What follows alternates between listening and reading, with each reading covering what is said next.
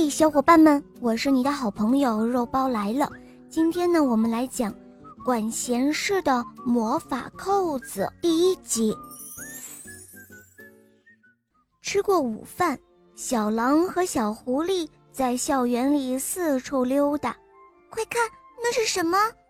眼尖的小狐狸指着不远处的灌木丛中一个闪闪发亮的东西说：“哦，我去捡。”小狼虽然眼神不如小狐狸，但动作却更快，转眼间就把那个东西捡了回来。原来是一枚银色的扣子，圆圆的、大大的，倒挺漂亮的。就在小狼和小狐狸仔细端详那枚扣子的功夫，一个小小的声音忽然响了起来：“小狼，你的嘴巴上有饭粒。”小狼和小狐狸都愣住了，竟然是那枚扣子在说话。小狼下意识地摸摸嘴角，那里果然有一粒小小的饭粒，大概是他刚刚吃完饭忘记擦嘴巴了。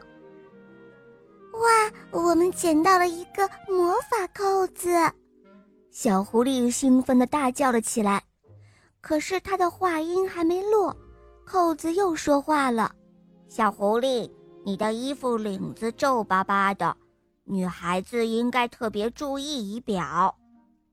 小狐狸低着头看了看自己的领子，脸红了。小狼扑哧一下就笑了。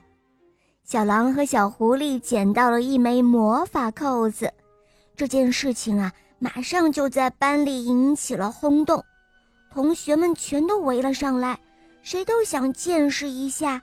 这枚爱管闲事的魔法扣子，魔法扣子就这样在大家伙的手里传过来传过去，不停的给每个人挑着毛病。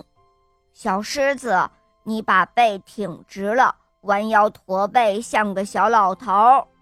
小野猪，你的口袋里都是点心渣子，会招蚂蚁的。哎呀，小浣熊，你可真粗心，竟然穿了两只不一样的袜子！哈，这枚魔法扣子真是太好玩了，真有意思！大家都议论了起来，教室里简直要闹翻天了。都安静！又弄来了什么稀奇古怪的玩意儿啊？没收！马上没收！忽然间，河马老师的大嗓门响了起来。大手从天而降，不容分说，就没收了那一枚魔法扣子。